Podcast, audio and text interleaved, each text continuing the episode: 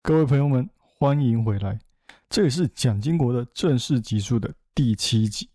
这个礼拜因为是过年假期嘛，所以想必大家都会惜家带眷的出门走走，对吧？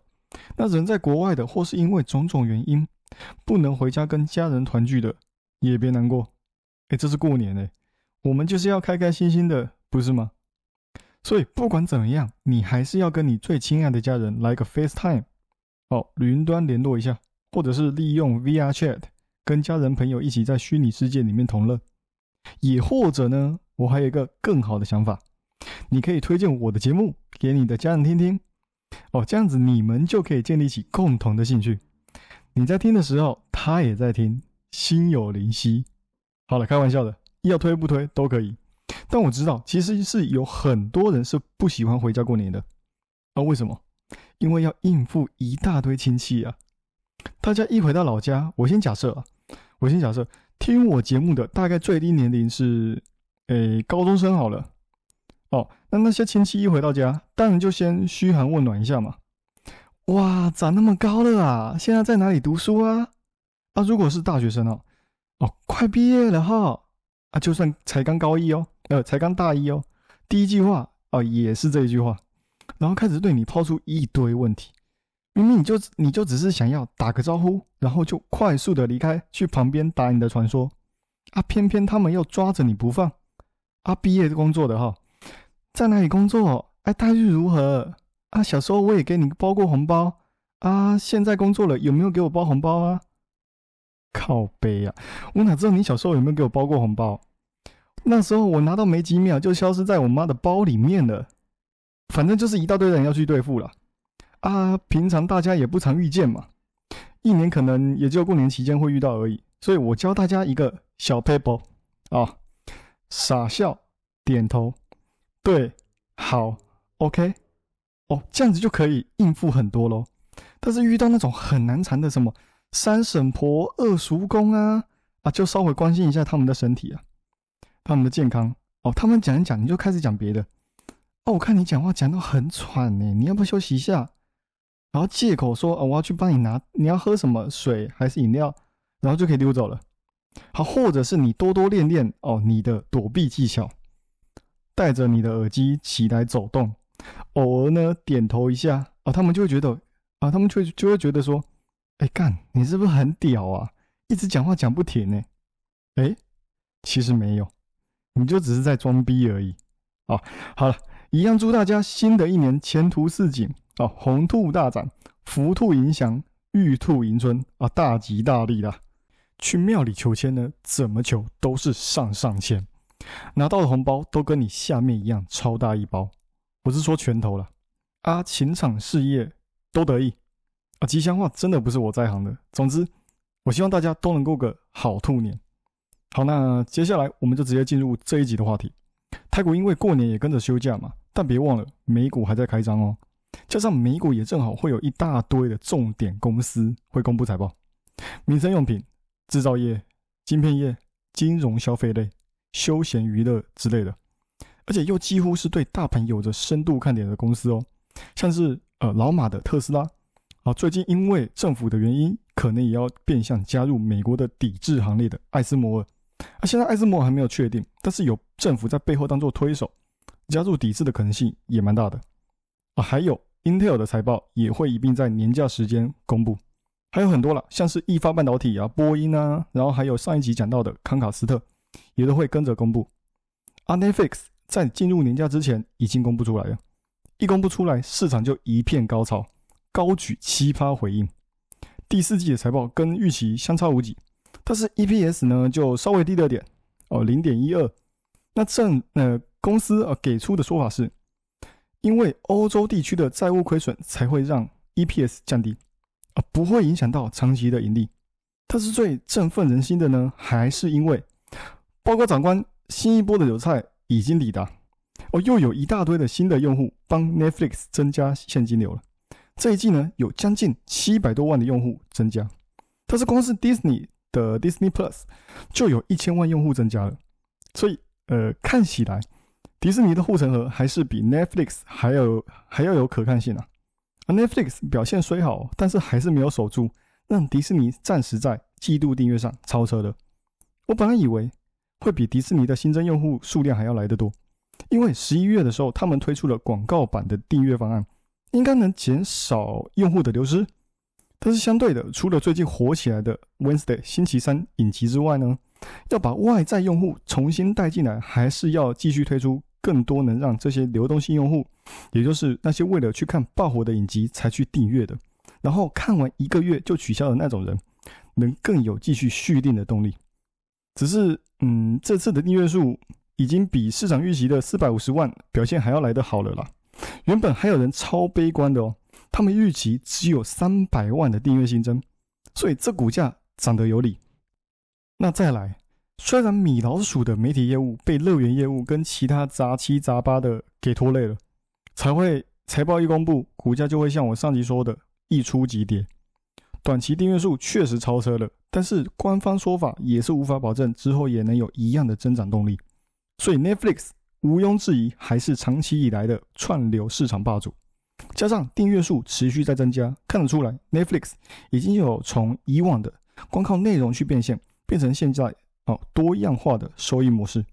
像是游戏端带来的获利，虽然还很微薄啦，但是作为一个串流影音平台，要来让底下的用户使用影音软体来玩游戏，确实需要一点时间才能够看到成效了。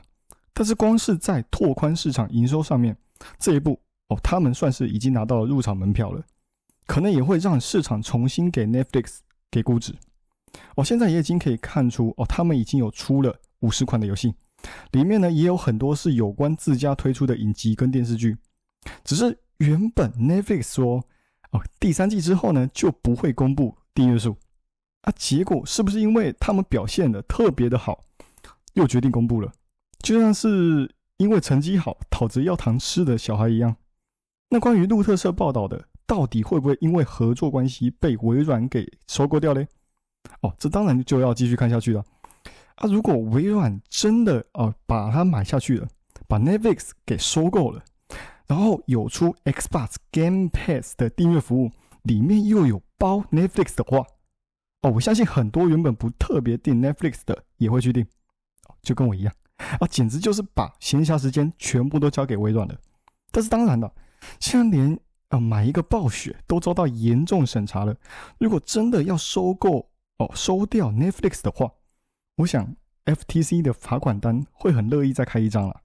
那说到暴雪哦，除了被微软看上，但亲戚不准他们两个在一起之外，他也跟原本的对象来自中国的网易结束了长达十四年的感情，也就是暴雪跟网易的合作终止了。有关暴雪的游戏都会跟着停掉在中国的运营。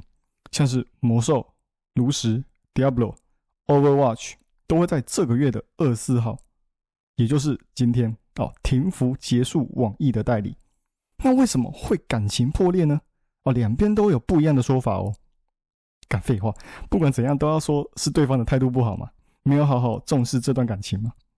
啊，暴雪说，因为网易想要控制他。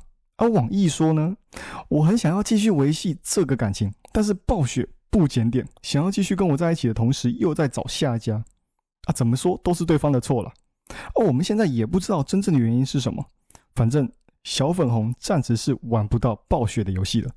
但是根据暴雪的财报哦，其实在中国的收入只有总收入的三趴，可能也是因为体量不大的关系，所以才会选择既然没感觉了，那就直接找下一家的想法。但是这段空窗期呢，小粉红肯定是不爽的。游戏存档还不知道能不能顺利存在云端嘞。但是这也刚好中了维尼哦大大设好的圈套里面。维尼之前呢就有出过一个政策，是有关于不让青少年上网时间太多的政策嘛。那刚好呢，自家的网易神助攻，这波直接收割一波年轻人。那既然有做好要走的准备。相对的，暴雪也应该很有自信，自己手上拿的都是大型 LP 哦，跟着大型 IP，能够马上找到替代网易的下家。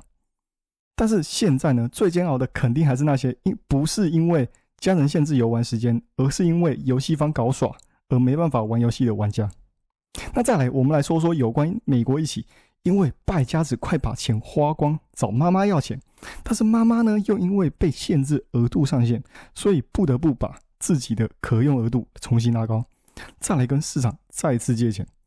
诶，为什么是再次呢？当然是因为有一次就会有两次，有两次就会有无数次。好，那到底是哪一个白烂这么肆无忌惮的花钱呢？好了，我直接为大家呃为各位揭晓，是不是联邦政府？嘿嘿，bingo，答对了，我是白烂，也就是整个政府啦。那这个妈妈又是谁呢？当然就是美国的财政部啦。简单来简单来说呢，它就是一个钱包。哦，距离上一次提高债务上限其实也不远哦。上一次是在二一年底，那所谓的债务上限呢，就是规定政府最多能借多少钱。好，一九一七年国会就设了这个规则，再通过财政部来管理跟发放。哦，从以前到现在也已经有超过八十次的债务上限上调，所以这次的债务上限又要爆了，其实并不稀奇。在二一年底，债务上限就已经提高到三十一点四兆哦，我不知道这有多少了，但是应该可以挤满嗯五六平的房间吧。那现在呢，又再次来到了突破口，突破口就是又又又花光了，要再借钱了。哦，照理来说，就是不能再借出去让你换乱花了。但是他是谁？他可是美国政府世界老大，真正的货币操纵国啊！所以他也只好跟大家说，省点钱，别乱花，然后继续发钱。这时候一定会有很多人跑出来说：“靠，最后你们的债还不是让我们人民来还啊？”其实这倒不尽然哦。政府也可以透过刺激经济的方式去达到跟收更多税一样的效果哦。像是拜登政府，他们可谓是先知啊，才会在去年就先推出新能源车的补助。再来就看到特斯拉也马上跟进，使出买车优惠，打出价格战嘛。那其他车厂呢，大的小的都哀鸿遍野嘛。福特呢，哦，他们也是美国第二大的电电动车供应商，迫于无奈了，也只好跟进降价。那除了降价之外呢，他们的业务还重组哦，真的是被特斯拉搞到一个哦没有退路。那从长远来看呢，市占率能提高，对特斯拉也是有利，但是对其他车厂呢，相对的就比较吃亏啦。你要降价，你要先讲啊！突然这样子一搞，我太难了。我为了要提升我自己的市占，价格本来就比你还要低了，却要因为你需求出问题，陪你一起打价格战。我卖出去的价格都因为你的降价被你这个被你给蚕食掉了，我还谈什么盈利啊？啊，这就是那些有在做新能源车的新生啊。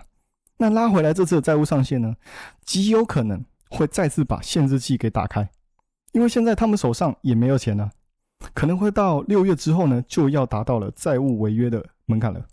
啊，最坏的情况呢，假如真的违约了，那美国的信誉真的会有很大程度上的受损哦。美国国债呢也会降低平等，哦，是被降低平等。那现在呢，财政部也先让底下除了必要的部门之外呢，其他部门的公务人员都先被叫回家放无薪假。那再加上我在消失的议长那一集又说过，因为两党没有共识，议长选举一拖再拖，也看得出来哦，两党的分歧可谓是越来越严重了。那如果说共和党在议院众议院没有得到真正的胜利，那这次的债务上限的处理将会是共和党扳回一城的机会了，因为之前共和党就有拿过债务上限哦来逼迫民主党减少支出哦。那在更之前呢，二零一一年那时候才惨，非要等到被降平的、被降平等的才要出手，所以有了前车之鉴，我相信这次应该会提早让这件事给结束掉。毕竟上一次被标普降平，从三 A 变成二 A Plus。市场直接丢出深水炸弹，由上往下跳，哦，直接跳一个大的十五趴来回应市场。所以如果有再被降平一次，加上这次哦，因为市场担心衰退的阴影，可能这次会直接回到太平间去。上礼拜五呢，正式进入到亚洲的新年嘛，照理来说应该是要普天同庆的好日子嘛。但是有一些的科技厂里面的员工却不太好过，在去年十一月。Meta 宣布要裁掉一万多人，接着 Twitter 本来有七千五百人，但是在老马的带领下，直接在老马爱的教育之下蒸发了五千人，包括自愿离开的。现在呢，又传出 Twitter 最近会宕机，是因为有多达两亿的用户账号被害。啊，看来 Twitter 的问题还远远没有结束。那 Amazon 直接来一个巨锤瑞斯，叔叔开剁喽！Benzos 直接让一万八千人排队领纸箱，公园集合。哦，国外已经开始裁员计划了。亚洲地区呢，Benzos 还还算尊重哦，给你年后领之前大礼包，让你先好好过个新年假期再来。云端服务 Salesforce 也才十趴，大概七千人会离开公司。Wall Street 呢也好不到哪里去，高盛四千，史丹利。爽啊，次啊，一千六，花旗百人斩。之前我说过的，黑石哦，跟进花旗。哦，大摩不砍人，砍年终哦，这比较聪明。觉得钱少的自己第十层。哦，其实啊，这在金融业其实算正常了，每年都会裁一到五趴，哦，都算正常了。只是在去年第四季财报公布之后，高盛确实表现不太好，财报一出，股价跌七趴，也加上嗯利率高，业务萎缩。运营成本也跟着增加，再来不只是他们，其他人也在担心消费者信用啊会在利率高涨的情况底下缴不出贷款，风险变高。但是在史丹利哦，也就是 Morgan Stanley 啊，我讲史丹利，呃，大家应该知道吧？就是就是谐音梗啊啊。但是史丹利啊，因为哦利息收入增加五十二趴的关系，造成同业不同心，你股价跌七趴，我反涨你七趴。但是在同样的收呃投资端，还是有受到负成长的影响了。未来几周呢，或许还会看到其他企业公布哦裁员的消息。公司去年看到 Meta、亚马逊，就已经可以看到微软、Google 或是苹果未来也有可能会跟进裁员。结果没想到，新的一年哦才刚到，微软就跟 Google 手牵手，一个十九号，一个二十号宣布裁员。两个公司呢也很有默契的办了个万人感谢祭，微软才一万啊，Google 可能为因为呃最近。微软拿 ChatGPT 来威胁它的搜寻引擎宝座位置，感到不爽。你裁多少，我就要裁比你多。所以 Google 裁掉了一万两千人。现在微软也因为通膨的关系呢，导致消费者减少软体上的开销，就是不想花太多钱去买他家的服务嘛。所以现在呢，他也只好削减成本。那削减成本的第一刀砍在谁身上？员工身上。等这波结束之后，再去大学挖几个进来就好了。啊，接下来微软还会减少办公室跟部门的整改，那也因为这些估下来也会花上十二亿美元不等，所以可能也会一并显示在财报上面。那 Google 哦，第三季我们就已经可以看到公司的广告营收往下滑，云端业务收入虽然超出市场预期，但是整体的损失是更大了，盈利呢也跟着倒退路。那第四季我们就等到二月二号一起见一起见真章。加上 Google 员工的薪水本身就是科技业数一数二的高嘛，比微软的平均薪平均薪资呢都还要高二六十八，跟五百大企业来比的话，大概是多了两倍之多。所以利用裁员来缩减成本，对市场来说是极其需要看到的。所以裁员消息一跑出来之后呢，Google 跟微软的股价我们也看到了嘛，他们上涨的力道也更强了。所以我们也看得出来哦，市场是想要借此来增加反弹的力道。那说到这两个宿敌之间的火花呢，我就帮大家整理一下最近的消息好了。上礼拜，微软决定要把自己的小孩交给 OpenAI，也就是微软自己的 Azure 云端服务跟 OpenAI 旗下的 ChatGPT 直接做一个整合。而这样子的话，可以让一般的用户去透过云端使用 OpenAI 的 AI 工具。对微软来说，呃，绝对会是大大提升它的云端服务市场了。但是对 Amazon 来说呢，可能就不是好消息了。可能会让嗯，微软在云服务上面继续蚕食亚马逊的市场份额，又因为呢，呃，ChatGPT 不得不说啊，出其意外的一出场即巅峰，万人追捧啊。这次跟微软合作之后呢，我相信微软的 Azure 曝光度呢，一定又会更上一层楼了。而且在 AI 云端开发上面呢，Azure 的 AWS 哦是落后微软跟 Google 的。微软现在跟 OpenAI 合作呢，啊，Google 之前哦，其实哦，他们也有动也有动作。他们之前呢就有收购 AI 公司的 DeepMind 来加强云端的开发，加上现在的 AI 工具越来越普及化，那如果 AWS 还没有什么动作的话，恐怕真的有可能会被超车，然后连后车灯都看不到。但是或许是我自己没有找到这方面的消息，也说不定。如果各位有人是这方面的专家，欢迎留言一起讨论，我也可以一起学习学习。啊，虽然去年呢就有料想到裁员潮只会越烧越烈，肯定会持续扩大嘛。啊，看来疫情期间哦，这样的扩张速度真的有让这些企业在现在有点吃到苦头。那想必在未来的熊市复苏阶段哦，他们哦，这些科技大厂应该会更加的去注意不大肆扩张吧。但也有可能哦，他们不会吸取这次的教训啊。毕竟，新鲜的血液包覆着的都是新鲜的肝，还没有被社会历练过的大学生还是要多招一点呐。啊，对，这次 Google 除了裁员之外呢，还把之前的元老级员工给找了回来，也就是 Google 的创始人小猪佩奇跟谢尔哥布林。哦，拉里佩奇跟谢尔盖布林。他们回来之后呢，Google 就召会议哦，召开会议讨论这次关于微软跟 OpenAI 之间的合作可能会对 Google 带来的威胁。那 Google 向来就是，嗯，大家都知道嘛，兵来将挡，水来土掩。你找了个机器人来聊天，那我也搞个机器人来。而且 Google 不止把机器人 combine 到他自己的搜索引擎里面哦，他们还要在今年推出超过二十个产品。看来是真的要狠下心来跟微软来一个正面互刚啊。虽然短时间内哦，微软要靠 Azure 跟 ChatGPT 把 Google 给拉下台是非常不容易的。但是微软哦，不但没有轻视，反而拿出运动家精神。你做了十倍，那我便以百倍来回应你。那你可能会想说，哎，不对呀，Google 明明就比微软更早接触智能 AI，那为什么会等到现在 OpenAI 火了，才要把 AI 加入到自己的搜索引擎当中？啊，意思意思就是说，为啥要等到火烧屁股了，才要去正视这个议题？或是哦，像 Google 这次说他要一口气出二十个产品，这是病急乱投医呢，还是说真的有备而来？那关于这次新增 AI 机器人到搜索引擎，为什么没有更早推出类似的功能呢？哦，我是自己有一个看有一些看法了啊，大家可以听听看啊。如果有觉得错误的地方，或是觉得我就是在博血的，我都欢迎留言讨教一下。其实这种对话或是语言的模型呢，Google 很早就有在做了，聊天机器人呢也早就有摄入了。啊，只是说，Google 很大一部分的营收都来自于什么？没错，就是广告。那我就问，你们有用过 ChatGPT？你觉得它的优点是什么？查找资料很快，哦，很直接，而且还能直接帮你写程式，你不用去 GitHub 一个一个查。哦，对，GitHub 也是微软的。那讲完它的优点，缺点是什么？就是 Google 的广告收入没办没办法在这类的模型当中得到半分的利益嘛？就是不能透过投广告来赚钱呢，而且机器会机器人会说的话，就是网络世界能查到的一切消息，也没办法去明辨是非，也有可能会发表一些不正当言不正当的言论呢，像是呃会骂人之类的，虽然不至于啦，但是还是有这个风险存在嘛。到时候搞错的可能就不是只有 Google 自己的品牌形象了，可能连那些广告商的脸面都放不下，可能连他们投放率也会跟着减少。那当然也有可能，机器人的回答完全能满足大家的需求。我叫机器人给我放 YouTube 的影片，它还会帮我去掉广告，吃虾子帮剥壳。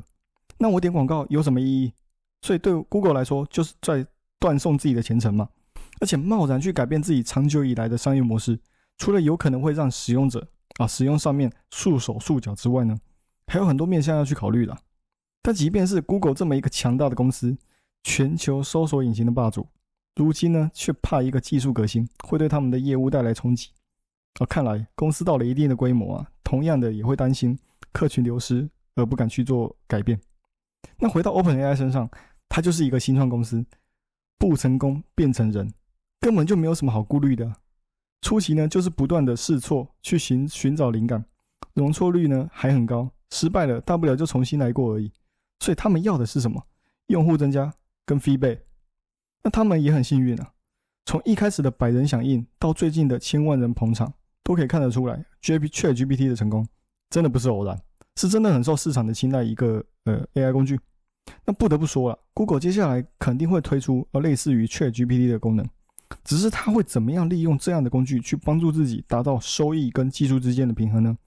我想我能想到的就是，一方面能让使用者继续使用原有的 Google 系统。那一方面呢，还会新增一个有关 AI 技术区域，让使用者可以两者之间切换自如，才不会一下子被强行改变使用习惯。那我们讲完哦，Google 跟微软的消息之后呢，我们来讲讲苹果。哦，最近他们的 iPhone 十五的消息已经出来了，芯片跟镜头这不用猜，肯定会更新。十四用 i A 十六嘛，当然十五就要改名叫 A 十七。那十五的一般规格镜头呢，也会跟进十四 Pro 的规格，找台积打工。N 三，并首次使用在自家产品上面，扩大印度的生产量，也采用新的高通 Snapdragon X 七零五 G 晶片，啊，十四是用叉六五嘛，这些呢都在预料之中。但是有一个消息是真的会彻底改变苹果的生态系，在去年呢，欧盟就立法要求在二零二四年以前，手机、平板、相机都必须使用 Type C 的插槽。那有那时候就有传出说，苹果可能会抛弃传统的呃插电式的充电，全部改成无线充电。那接着，印度又跟在欧洲的屁股后面，也推出类似的法案。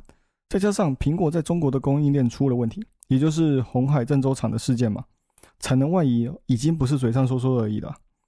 好，那你要在印度扩大制造你的手机，那你是不是就必须要接受哦我印度的法规？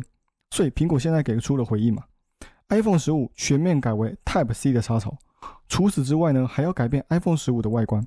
大家知道 Apple Watch 的四方形外观并不是方正的嘛？而是采用弧形的边缘来让边框看起来更薄。诶，没有错，iPhone 十五呢就是要把这样的外观带到手机上面。现在已经可以在呃网上看到很多类似的外观图，而且还说除了往常一样的一般版、Plus 版、Pro、Max 之外呢，还会再额外推出一款 Ultra 版本。甚至还有消息说，背后除了镜头外，还会在镜头旁边呢新增一个荧幕面荧幕面板，可以显示时间。音乐讯息不止这样哦，还说会因为其他手机大厂都推出自家的折叠手机，所以也跟进推出 iPhone 十五 Flip。往年都是这样啦，反正都是先炒作一波嘛，管它是不是真的消息，先把自己的愿望清单清单都给讲出来，再看看九月会不会实现。啊，再来有关苹果的 VR 装置呢，这是新的，这也是真的，最快今年的第一季、第二季会出来。好，叫做什么？叫做 Reality Pro。然后跟一般单纯的 VR 装置不一样哦，它除了 VR 之外呢，还会搭载 AR 的扩增实境啊，也就是宝可梦里面呢，你可以看到它们出现在现实当中的那种呃实境效果啊，也会有它独立的作业系统啦，还有高解析度的画面感知肯定是需要的吧，不然我才不想要花那么多钱去买了哦苹果的产品，却只能看到一零八零或是七二零 P，对不对？所以作为系统独立之外呢，哦。他们还会把 iOS 界面给完全 3D 化，显示在 Reality Pro 上，还会支持眼球追踪哦，手势操作，还会支援 FaceTime 哦，它可以让你带着跟别人视讯，它会自动用 VR 的方式去扫描你的脸，做一个卡哇伊的你。但是对了，这只能跟另外一个跟你一样买了 Reality Pro 的人一起使用而已，所以我觉得它的视讯功能呢，它的作用不大。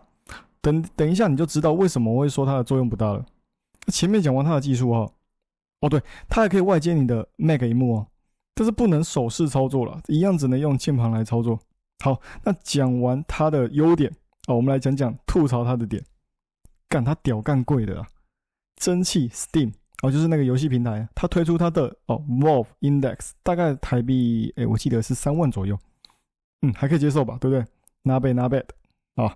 好，那接下来 Meta 出了什么？Meta Quest Pro。它要五万台币哦，你会觉得说，嗯，Sure，of course，Meta gonna be more than Steam，but this should be the highest price for the VR，right？Right？啊，没有，现在苹果就是要出来打你的脸呐，Meta? Quest Pro?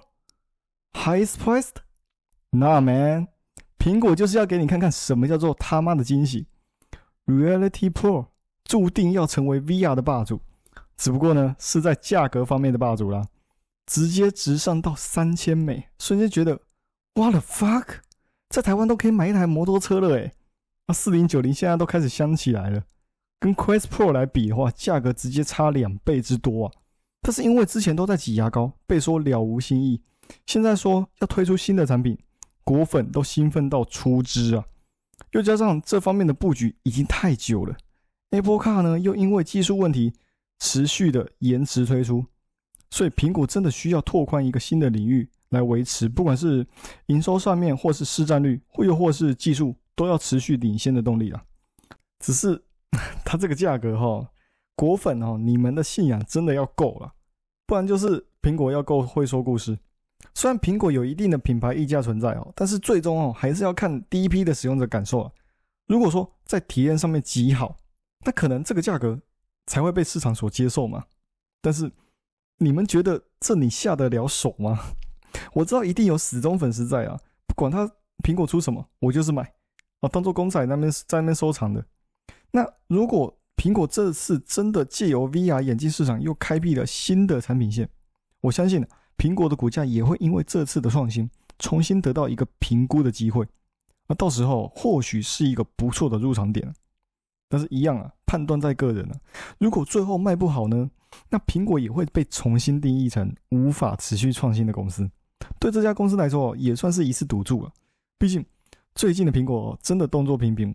下一代的 Apple Watch 全面改成 Micro LED，啊，这还好。但是笔电呢，会尝试触控面板的荧幕，哦，这就蛮大条了。因为之前的那个 Steve Jobs，他就公开那个表示说，他绝对不会在笔电上面尝试触控荧幕。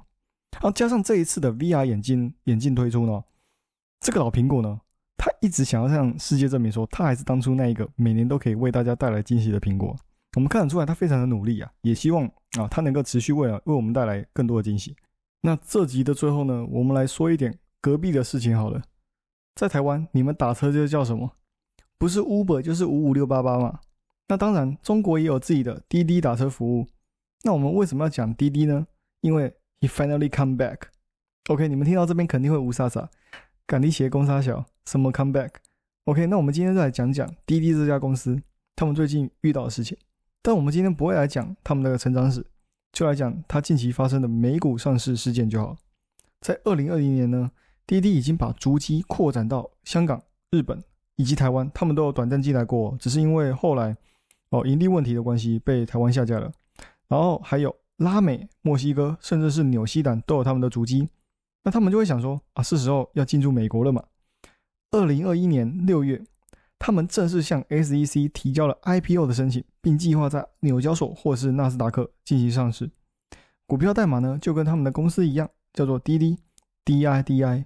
在六月底呢，六月三十号，滴滴向啊纽交所正式以十四美元的发行价格上市的。当天的收盘价微幅上涨了零点一四块，市值呢更是来到了六百八十亿美元。啊，这边大家要稍微记一下现在的市值，因为呢。啊，墙内的人要准备破墙而出了。而过了一两天，七月二号的早上，中国专门针对网络安全的国家互联网信息办公室，以维护国家安全、保障数据安全的风险行为网络实施安全法。哦，也就是哦，啊，抱歉，那个 真的有点长了。反正就是一个网络互联网信息办公室呢，它要是对滴滴呢实施网络安全的审查了。并且要求滴滴在审查期间呢，不能让任何的新用户加入滴滴，停止用户的注册。哎，听起来还好，对不对？但是我已经注册的人呢，我还是可以继续使用他的系统登录，并且叫车嘛。哎，你以为墙内的人墙内的人没有想到吗？他们过了两天之后呢，在七月四号发布公告说，滴滴的 App 哦严重违规，私自收集个人信息，即日起全面下架。哎，干！讲的好像强内没有这样做一样，哎，同时呢，哦，也要求滴滴给出反省计划，要怎么整改呀？怎么预防再次违规之类的？这个国家真的病的。再过三天呢，七月七号凌晨五点，哎，是不是都不用让人休息的？今天哦，国家监管局加入了惩罚行列，然后他们以一个经营者集中行为的条款，对滴滴旗下每一个产业都各罚五十万。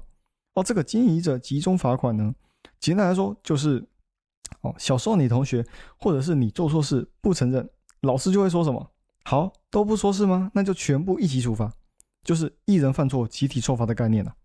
那再过两天，七月九号早上十点，互联网信息办公室对所有网站、所有平台公布说，在审查期间不得对滴滴和他旗下的任何公司进行救助行为。啊，简单来说就是不能提供任何的服务或是网站的访问。在隔天七月十号，互联网信息办公室，干这是 真的太长了。反正他互联网信息办公室呢，为了向大家以及国外的媒体宣告说，它是一个民意至上的国家，还他们还拟了一个草案哦，要征求一般大众的意见。而内容是什么？作为一个有着百万以上的用户企业，却跑去国外上市，这样是对的吗？是不是在上市之前都要先国跟国家啊通知一下呢？而这样子我们才知道你你有没有违规啊？你才好上市嘛？是不是？我看到这个，我真的是有点傻眼，你知道吗？真的是恶心呐！用信息去操控人心，看一般的民众哪哪里懂什么？只知道说哦，你是在中国创业，照理来说，你就要在这个哦土生土长养你生你的哦国家上市才对啊。干不是啊，重点是别人是靠自己的白手来起家的呢，他哪里是国家的功劳？说什么国家提供土地给你使用，骗笑诶，你所拥有的资产，国家说要收走的时候就收走，哪里还是你的？哦，不要说中国了，我们台湾也是啦。买的房子哦，过了十几年，国家想把你那块地哦都跟哦，你也是得听他的啊。OK，问完民众的意见之后呢，也不知道到底有没有收集民众的意见了，反正审查就直接开始了。从开始准备到资料缴交这段期间，滴滴以及他旗下的业务完全就是停摆的状态。哦，公司的员工啊也裁的裁哦，不然完全没有现金流啊，公司会撑不到完调查完的那一天呢。所以过了三个月之后呢，十月三十二月三号，滴滴正式向纽纽交所提交下市的申请准备。哦，其实哦，我这样看来哦，他们是被洗脑成功了啦。他们在二十二月底的时候又公布说，因为中国监管的影响呢，第三季吃损三百亿。哦，如果说我们用啊在台湾的这种民主的角度来看的话哦，这段话因为中国监管的影响，其实完全就是在嘴自己的国家政府啊。干，因为你我们白白损失三百亿啊，心超痛的，心在淌血啊！我自己是这样这样子去看待这件事情的。所以在过半年之后呢，二零二二的六月二号，他们正式向 SEC 提交了下市申请表。六月十号呢，这段滴滴的美国梦彻底结束了，向纽交所说再见。当天滴滴的股价为两块哦，市值呢只剩下一百亿哦。你以为这样下市就算结束了吗？哎，说到市值，刚才我们说到前面，它还没有，它在上市的时候是多少？是六百八十亿美元啊！现在过了一年半，他们只剩下一百亿啊！啊，真的是非常的夸张啊！中国哦直接让你知道什么叫做爱的教育啊！那你知道说回头是岸啊？你这样抛弃国家跑去美国当叛徒，该罚！所以他们呢又再次对滴滴下手了。罚了多少钱？罚了八十亿啊！另外呢，哦，滴滴的 CEO、董事长啊，因为带坏风气，也被各罚了一百万人民币。至此，终于结束长达一年的闹剧。从一开始开心到美国去追梦，到被墙内盯上，再到一系列的终止服务，再来你的朋友都被威胁不能跟你有任何的交集跟救助，最后彻底跟美国说再见，回归不自由的怀抱。